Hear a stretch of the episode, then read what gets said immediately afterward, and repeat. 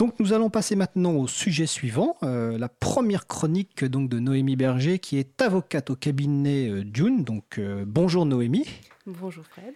Alors ta première chronique va porter sur la notion d'originalité dans le droit d'auteur. Alors je te passe la parole. Exactement, bonjour à tous. Donc effectivement, cette première chronique est consacrée à l'originalité en droit d'auteur. Donc après une première présentation un peu sur le, droit d'auteur, qui est une branche du droit de la propriété intellectuelle, euh, nous, nous, attarderons un peu sur euh, l'originalité en logiciel, et puis euh, nous finirons par quelques réflexions sur l'originalité en matière de logiciels libres. Concernant euh, le, droit d'auteur, le droit d'auteur c'est une composante du droit de la propriété intellectuelle. Euh, il y existe deux branches en droit de la propriété intellectuelle. La première qui est la propriété littéraire et artistique, et ensuite nous avons la propriété industrielle. Donc le droit d'auteur se rattache à la propriété littéraire et artistique au même titre que les droits voisins du droit d'auteur, que les droits des producteurs. Et euh, le deuxième, la deuxième branche, c'est la propriété industrielle qui, elle, est composée du droit des marques, droit des dessins et modèles, droit des brevets. Donc ces règles, elles sont euh, réunies dans le Code de la propriété intellectuelle qui est codifié depuis 1992. Il faut savoir que pour le droit d'auteur, il existait deux lois avant 92, une loi de 1957 et une loi de 1985. Donc plus spécifiquement concernant la protection par le droit d'auteur. Ce qui est vrai, c'est qu'en matière de propriété industrielle, euh, lorsqu'on veut protéger, par exemple, en droit des marques, une marque, on va euh, déposer une demande auprès d'un organisme. Euh, à la différence en droit d'auteur, c'est qu'il n'existe aucune formalité, euh, aucun enregistrement est nécessaire pour pouvoir bénéficier de la protection. On a dans le Code de la propriété intellectuelle un article qui est L111-1 qui nous, qui nous dit que l'auteur d'une œuvre de l'esprit jouit sur cette œuvre du seul fait de sa création d'un droit de propriété incorporelle, exclusif et opposable à tous. Et cet article, eh bien, il est, euh, il est complété par un autre article qui dit que l'œuvre est réputée créée indépendamment de toute divulgation publique du seul fait de la réalisation même inachevée de la conception de l'auteur. Ce qui signifie qu'en réalité, eh bien, il suffit qu'il y ait une forme, peu importe que l'œuvre soit achevée ou pas, mais on peut bénéficier d'une protection par le droit d'auteur si on a une forme. Alors, dans le Code de la propriété intellectuelle, il existe des articles qui viennent un petit peu euh, nous expliquer ce qui est protégé. L'œuvre est protégée quel que soit le genre, la forme d'expression, le mérite, la destination.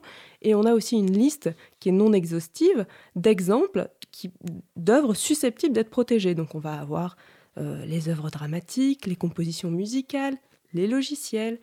Et ce qu'il faut savoir, c'est que euh, dans, dans, le Code de la propriété intellectuelle, il n'existe pas d'article imposant une condition.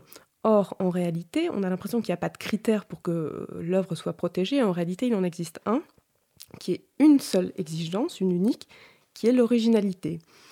L'originalité, on la retrouve nulle part dans le Code de la propriété intellectuelle, mais ce qui est marrant, c'est qu'il y a quand même une référence qui concerne les titres des œuvres, puisque l'article L112-4 dispose que le titre d'une œuvre de l'esprit, dès lors qu'il présente un caractère original, est protégée comme l'œuvre elle-même.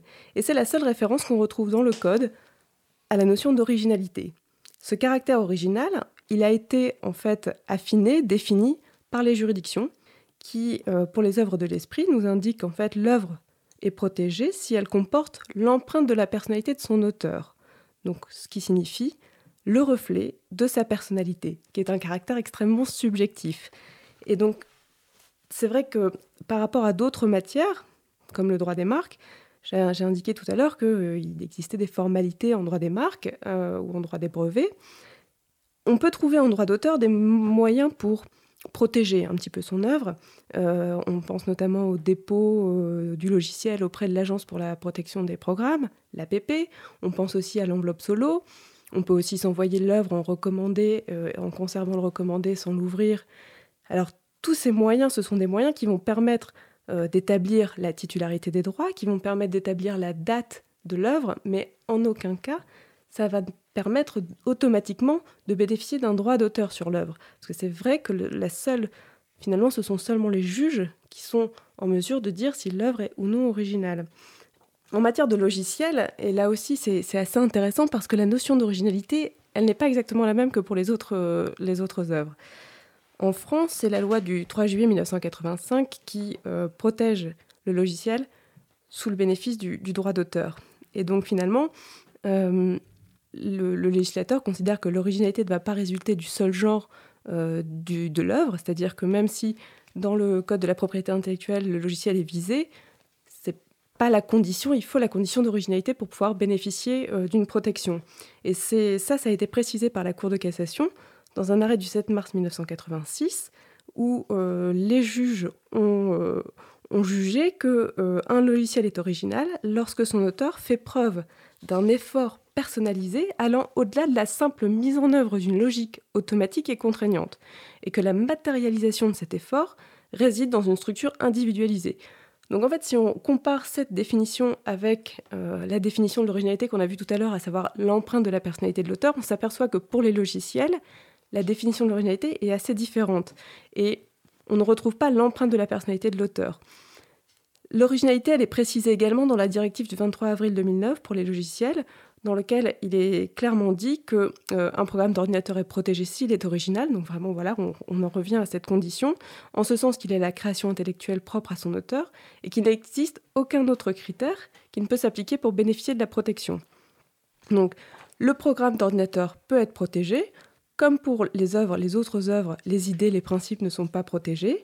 Euh, donc pour bénéficier de la protection sur un, logiciel, eh on peut considérer que l'organigramme du programme va être protégé, le code source, le matériel de conception préparatoire peut également être protégé.